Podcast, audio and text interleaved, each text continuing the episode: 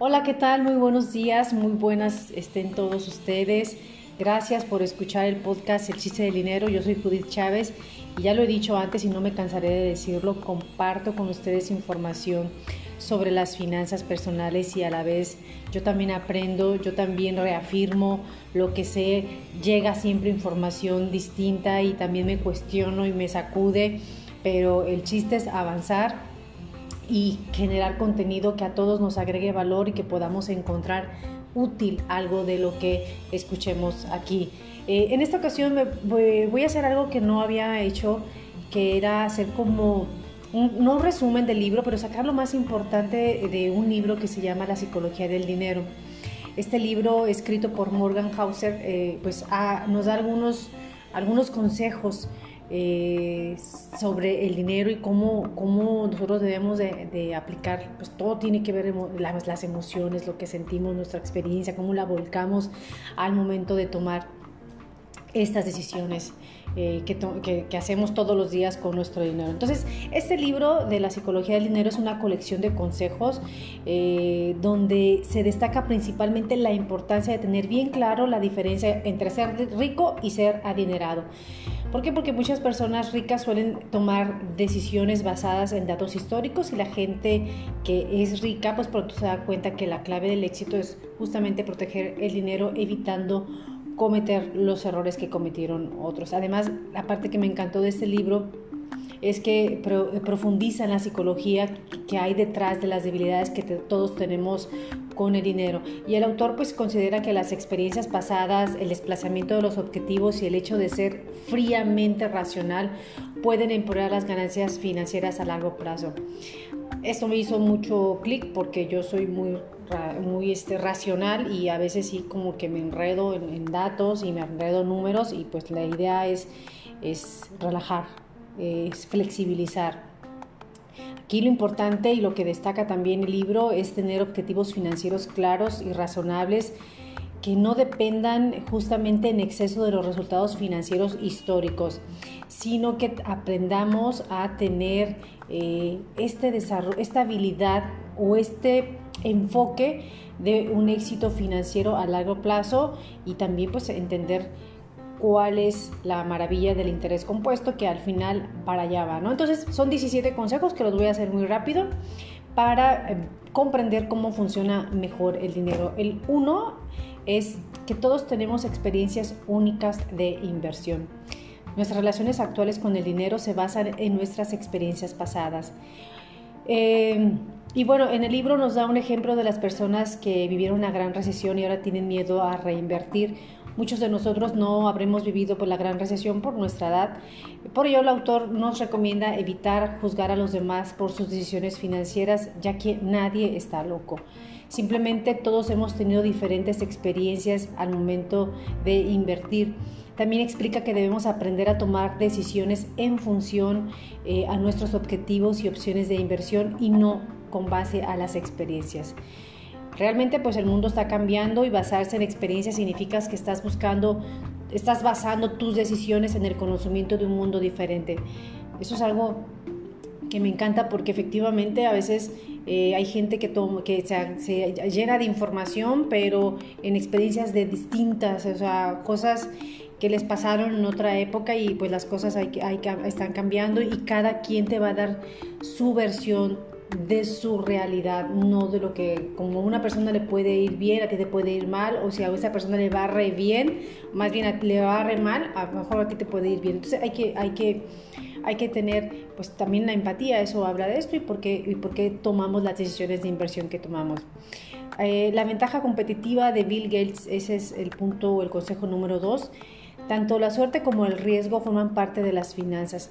No hay que asumir el éxito, el esfuerzo individual por sí solo. Eh, y hay que atribuirlo, hay que considerar que somos parte de un todo. Y el, autor utiliza el ejemplo de Bill Gates. Este señor pues tiene mucho talento y trabaja muy duro, pero también obtuvo una ventaja competitiva ya que él asistió a una de las pocas escuelas secundarias del mundo que en esa época tenía una computadora. Así es de que hay infinitas partes móviles en el mundo, somos parte de todo. Eso significa que el impacto accidental de las acciones que están fuera de tu control a menudo tiene una gran influencia en tus decisiones conscientes. Por lo tanto, hay que trabajar duro y asumir el riesgo, pero también hay que tener en cuenta el papel que desempeña la suerte en las finanzas. Así es que hay que concentrarnos menos en personas y casos concretos y más en patrones generales. Eso también debería ayudarnos a desarrollar una visión de humildad cuando las cosas van bien y compasión cuando las cosas van mal. Consejo número 3. Las personas son más propensas a tomar decisiones locas. Los ricos suelen ser los que toman decisiones financieras descabelladas. El autor explica que las metas parecen moverse cuando más se gana. Hay innumerables personas ricas que lo han perdido todo porque consideraron que los, millones que tenían pues no eran suficientes. La lección de este consejo es que puedes aprender de estos fracasos eh, es que no debes de arriesgar lo que tienes y necesitas por lo que no tienes y no necesitas. Decir basta es darse cuenta de que el apetito por más te llevará a un punto de arrepentimiento. O sea, no arriesgues, si ya tienes lo suficiente, pues no busques lo que no necesitas. Hay que aprender también a decir, ojo, me detengo, estoy muy bien así, voy a buscar otra manera de canalizar esta energía de querer tener más y a lo mejor abocarnos a otro tipo de acciones. consejo número cuatro, eh, Warren Buffett es un ejemplo del poder del interés, compuesto, del interés compuesto. El interés compuesto, ya lo sabes, puede traerte la libertad financiera. Sin embargo, al cerebro humano le cuesta entender el poder de la capitalización. Hausel pone como ejemplo a Warren Buffett. Muchos creen que su riqueza se debe enteramente a su conocimiento de las inversiones sólidas y lo que es más importante, ha estado haciendo buenas inversiones desde una edad temprana. Sin embargo, su patrimonio neto actual es de 84.5 millones de pesos, pero acumuló 84.2 millones de pesos a partir de que cumplió los 50 años de edad. Esto demuestra el poder de la capitalización. La clave de la capitalización no consiste en obtener los, los, mayores rendimientos.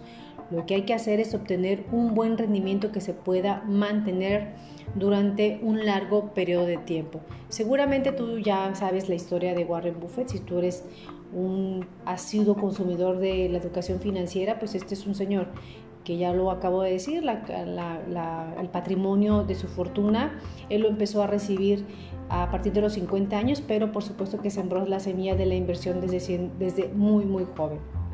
Consejo número 5, invertir bien es no meter la pata. El autor eh, no describe la inversión eficaz como la toma de decisiones acertadas. Invertir bien consiste en no equivocarse o no meter la pata. Cree que el éxito financiero puede resumirse en una palabra, supervivencia. Los que tienen más éxito financiero son los que han sido capaces de mantenerse durante mucho tiempo. Solo se puede hacer crecer la riqueza si se ha dado tiempo a un activo para que se componga. Paciencia. Conseguir dinero requiere asumir riesgos, ser optimista y exponerse. Conservar el dinero requiere lo contrario, humildad. Por lo tanto, trata de hacerte financieramente inviable en lugar de centrarte en los grandes beneficios. La humildad también consiste en planificar con la expectativa de que tu plan no salga según lo previsto. Ese es su margen de seguridad y una de las fuerzas más infravaloradas de las finanzas. He aquí algunos de los ejemplos de las formas de empezar a establecer un margen de seguridad. Número uno, haz un presupuesto frugal, pues un presupuesto prudente, prudente, económico, austero, pero suficiente. Ten un pensamiento flexible, aprende a desarrollar la capacidad de adaptación y desarrolla una visión a largo plazo. Consejo número 6 haz la media. Los más exitosos, ricos y famosas están ahí por un único evento de en un millón. Como la, mayor parte de nuestra atención se dirige a estos grandes acontecimientos, puede ser fácil olvidar su rareza. Intenta por favor evitar subestimar los raros y poderosos que son estos acontecimientos. Estos eventos significan que los inversores pueden equivocarse la mitad de las veces, aún así ganar una fortuna. Así es de que el autor describe que un genio de la inversión como un, individuo que puede hacer la media cuando todos los demás se han vuelto locos. Entonces, pues hay que, hay que encontrar este punto de equilibrio. Consejo número 7. La gente cree que la riqueza les hará populares. La paradoja de un hombre en el coche consiste en que la gente rara vez piensa que alguien que va a ir ese coche eh, es un fregón por tener un buen, un buen coche. En cambio, la gente se imagina lo padre que pensaría si ellos mismos tuvieran ese coche. Esa es una paradoja porque los demás tendrían los mismos pensamientos y no te considerarían exitoso. El autor explica esto de forma más amplia eh, a la riqueza. La gente adquiere riqueza porque cree que eso los hará ser queridos o admirados, pero la riqueza solo hace que los demás la utilicen como un punto de referencia para eh, el logro de sus objetivos. Más bien para que puedan ser admirados o puedan ser queridos. Hay un poquito ahí de, de baja autoestima también en los motivos que tienen algunos para generar riqueza. Consejo número 8. Deja de juzgar a la gente por su riqueza visible. Algunas personas utilizan la riqueza recién descubierta como una oportunidad para presumir. El autor sugiere que dejes de juzgar la riqueza de la gente por lo que ves. Recuerda que la verdadera riqueza de la gente es, es lo que no se ve. Los que deciden no comprar algo ahora para comprar algo más tarde seguirán siendo ricos durante más tiempo. El valor de la riqueza reside en que te ofrece opciones, flexibilidad y crecimiento para comprar algún día más cosas de las que podrías comprar ahora. Consejo número 9. Tu tasa de ahorro es la clave. Tus ingresos o el rendimiento de tus inversiones son menos importantes que tu tasa de ahorro. El autor explica que el valor de tu patrimonio debe ser siempre relativo a lo que necesitas. Una tasa de ahorro alta significa tener menos gastos de los que podrías tener en otras circunstancias. Tener menos gastos significa que tus ahorros llegan más lejos de lo que harían si gastaras más. Tu tasa de ahorro es la decisión financiera sobre la que tiene mayor control. Cuando defines el ahorro como la diferencia entre tu ego y tus ingresos, te das cuenta de por qué muchas personas con ingresos decentes ahorran tan poco. Los ahorros en el banco que generan un interés del 0% pueden generar un rendimiento extraordinario te dan la flexibilidad de aceptar un trabajo con un salario más bajo, pero con más propósito, o esperar a las oportunidades de inversión que surjan cuando los que no tienen flexibilidad se desesperan la paciencia, el estar acumulando para estar listo cuando llegue la oportunidad de invertir es una de las claves de, eh, los consejos que da este autor. Número 10. Ser racional es agotador. Ser fríamente racional en tus decisiones financieras te llevará al agotamiento, por lo tanto es mejor que seas razonable y realista en tus decisiones financieras. Adoptar un plan financiero al que pueda atenerse a largo plazo es más importante que ser completamente racional en cada decisión financiera. Un inversor racional toma decisiones basadas en hechos numéricos. Un inversor razonable toma estas decisiones en una sala de conferencias alrededor de compañeros de trabajo que quieren tener una buena opinión de ti. Invertir tiene un componente social que a menudo se ignora cuando se mira a través de un lente estrictamente financiero. Consejo número 11. Deja de centrarte en los datos históricos. El autor describe un error que cometen varios inversionistas llamada la falacia de los historiadores como, profetas. Este error consiste en confiar demasiado en los datos históricos para predecir los intereses financieros futuros. La realidad es que la innovación y el cambio son parte integrante de las finanzas. Cuando el mundo cambia, basar tus inversiones únicamente en los resultados del pasado es una mala decisión. La historia puede ser una guía engañosa para el futuro de la economía y la bolsa porque no tiene en cuenta los cambios estructurales que son relevantes para el mundo actual. Todo cambia y hay que aceptar estos cambios, hay que tomarlos en consideración, pero desde un punto de vista positivo, optimista y creativo. Así es de que eh, sí hay que tomarlos como referencia, pero no como una cuestión literal y que hay que seguir al pie de la letra. Consejo número 12, deja espacio para el error. Todos nos vamos a equivocar, todos nos equivocamos, así de que siempre hay que dejar un margen de error a la hora de estimar los rendimientos futuros. El autor llama a esto planear sobre tu plan, no va de acuerdo con el plan. Así, el autor asume que sus rendimientos futuros son un tercio inferiores a la media histórica. Esta simple decisión significa que ahorra más de lo que normalmente haría. Ese es tu margen de seguridad. Ahorrar más, invertir una parte y dejar siempre un colchoncito. Consejo número 13. Evita los extremos de la planificación financiera. Los objetivos y deseos de las personas cambian con el tiempo y tú no eres diferente. Esto significa que la planeación financiera a largo plazo puede ser difícil. Nuestra incapacidad para predecir nuestro futuro se llama la ilusión del fin de la historia. Si miras hacia atrás, imagino que puedes visualizar lo mucho que has cambiado. Dicho esto, el autor cree que, subestimarás lo mucho que cambiarás en el futuro. Para contrarrestar esto, debes evitar los extremos de la planificación financiera. Acepta que es probable que cambies de opinión en el futuro. Consejo número 14. La volatilidad del mercado tiene una tarifa. Todo en la vida tiene un precio.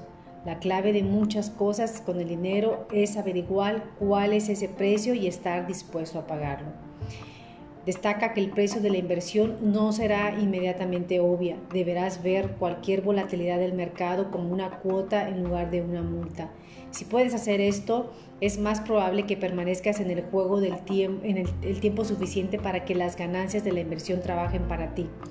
El truco consiste en convencerse de que la cuota de mercado merece la pena. Es, la única manera de afrontar adecuadamente la volatilidad y la incertidumbre. Calcula si es una cuota de entrada que merece la pena pagar, ya que no hay garantía de que así sea. Consejo número 15. Encuentra tu identidad financiera personal este consejo me encanta. Puedes hablar con amigos con conocimientos o leer libros de expertos financieros para desarrollar tu comprensión de las finanzas. Dicho esto, siempre debes evitar aceptar consejos financieros de quienes tienen cantidades de dinero y objetivos finales distintos a los tuyos. Intenta siempre encontrar tu propia identidad personal y luego podrás escuchar a quienes estén en el camino que tú, que tengan esta afinidad para que puedan juntos ayudarse. El consejo número 16, sé optimista financiero. Las finanzas tienen el don de sacar el pesimista que todos llevamos dentro. Los pesimistas suelen extrapolar las tendencias actuales sin tener en cuenta cómo se adaptan los mercados. El autor cree que el verdadero optimismo financiero consiste en esperar que las cosas vayan mal y sorprenderse cuando no es así. El optimismo suena como un argumento de venta, el pesimismo suena como que alguien que intenta ayudarte, o sea, ni espera siempre el, peor escenario, pero siempre trabaja por obtener el mejor resultado. Eh, consejo número 17. Las ficciones atractivas afectan a nuestras inversiones. Cuando más deseas que algo sea cierto, más probable sea que creas una historia que sobreestima las posibilidades de que sea verdad. El autor utiliza el ejemplo de la Primera Guerra Mundial. Después de esta guerra, pocos creían que habría otra guerra mundial. La realidad es que eh, la otra estaba a la vuelta de la esquina y el autor llama a estos acontecimientos que queremos que sean verdaderas ficciones atractivas. Lo más importante es que estas ficciones atractivas tienen un impacto significativo en nuestras inversiones. Son ejemplos muy, muy claros, muy concretos y, y pues nos da cuenta justamente de las lecciones que tiene este libro, divertidas en la forma en las que las eh, detalla o las explica en su libro, atemporales, eh, porque nos sirven eh, desde el momento en que las escribió utilizando el pasado y, todas, todas pues, muy posibles de cómo manejar el, el dinero. El título por sí lleva pues a creer que se trata de una inversión profunda en la economía del comportamiento y en el análisis, de las decisiones sobre todos los aspectos del dinero. Pero en realidad es una visión muy, muy básica, pero muy efectiva de estos temas para algunos lectores. Eh, muy realista, muy padre. Yo espero que te ayude a querer conocer más sobre el contenido de este libro, La psicología del dinero de Morgan Hauser. Hauser para que puedas entender cómo puedes relacionarte con el dinero, que no necesitas ser muy experto, que tienes que seguir más a tu intuición, que tienes que aprender a ser flexible, que puedes intentar todo y que no te cases con los datos, mejor vive la experiencia, pero también va, midiendo el riesgo, no le metas todo tu dinero, apuéstale al ahorro, apuéstale a la inversión, apuéstale a la visión a largo plazo. Yo soy Judith Chávez y nos vemos en el próximo episodio del podcast El chiste del dinero.